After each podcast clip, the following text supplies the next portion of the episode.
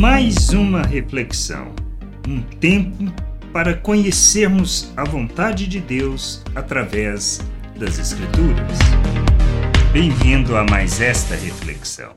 Temos que entender, Ebenezer, lugar de gratidão. Na realidade, situação vivida pela nação de Israel, mas que nós precisamos ter em mente que isto é o que acontece conosco e é onde nós devemos expressar toda a nossa gratidão na presença de Deus por tudo que ele fez. Vivemos a situação, por exemplo, dos filisteus e os israelitas, onde foram derrotados, depois eles venceram neste mesmo lugar. E o nome daquele lugar era Ebenezer, quer dizer, lugar de gratidão. Diz a história assim: lá em 1 Samuel 4, 1 a 3, a palavra de Samuel veio a todo Israel.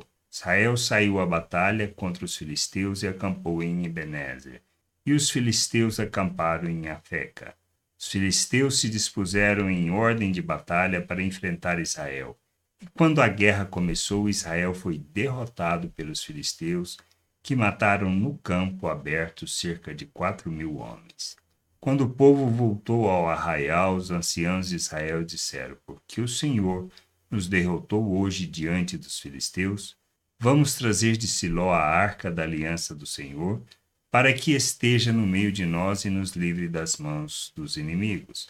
Ou seja, eles achavam que a arca iria libertá-los, e não, muito pelo contrário. Foi uma derrota ainda maior. E os filisteus levaram a arca. Depois devolveram. Essa é a história que a gente sabe e conhece muito bem, porque o que estava acontecendo no meio dos filisteus também eles não queriam por causa da arca. Mas o que é importante entendermos? Nossas vidas. Nossas vidas quanto a essa situação e esse tipo de coisa. Nós insistimos em andarmos segundo a nossa vontade, segundo o nosso querer, sem compromisso com o Pai, sem buscar conhecimento da Sua vontade. Erramos, falhamos, pedimos perdão e somos perdoados. Mas nós insistimos na nossa falta de compromisso e falta de conhecimento da vontade de Deus. Nós erramos porque não conhecemos as Escrituras, porque não compreendemos a vontade do Pai, porque não entendemos as Suas promessas e porque, de fato, somos ignorantes quanto ao que Ele afirma sobre nós e Sua obra em nosso favor. Temos que aprender e a reconhecer que recebemos por meio de Cristo o perdão, que nós fomos perdoados, feito um novo ser, uma nova criatura.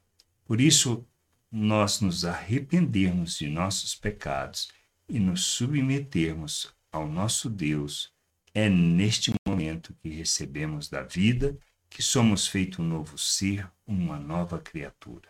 Para andarmos na presença de Deus como lhe agrada, e nós precisamos crescer neste propósito, sermos expressão de nosso Deus, expressão de Sua vontade, expressão da vida do Criador, sermos instrumento de justiça e manifestarmos a vida e a justiça do Senhor.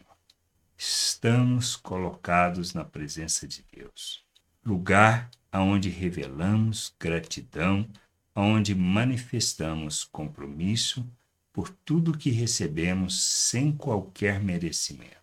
Recebemos de Deus o perdão sem merecer. Fomos justificados sem merecer. Nós fomos colocados na presença de Deus por causa do que Cristo fez, não por merecimento. E não merecemos isso. Por isso, é na presença de Deus que revelamos gratidão por estarmos aonde estamos, não porque merecemos, mas por causa da graça e do amor de Deus.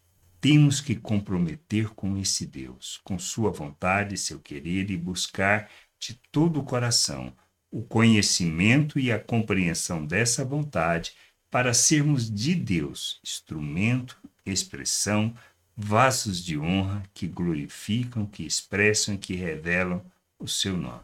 Lugar de gratidão. É na presença do Senhor. É aonde revelamos o reino é aonde manifestamos a justiça, é aonde andamos na verdade, fazendo o que agrada ao Senhor.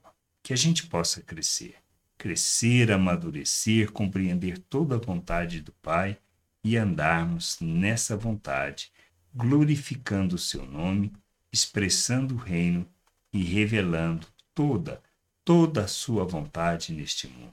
Graça e paz sobre a tua vida. Amém. Gostou da reflexão? Compartilhe. Não deixe de ler as Escrituras.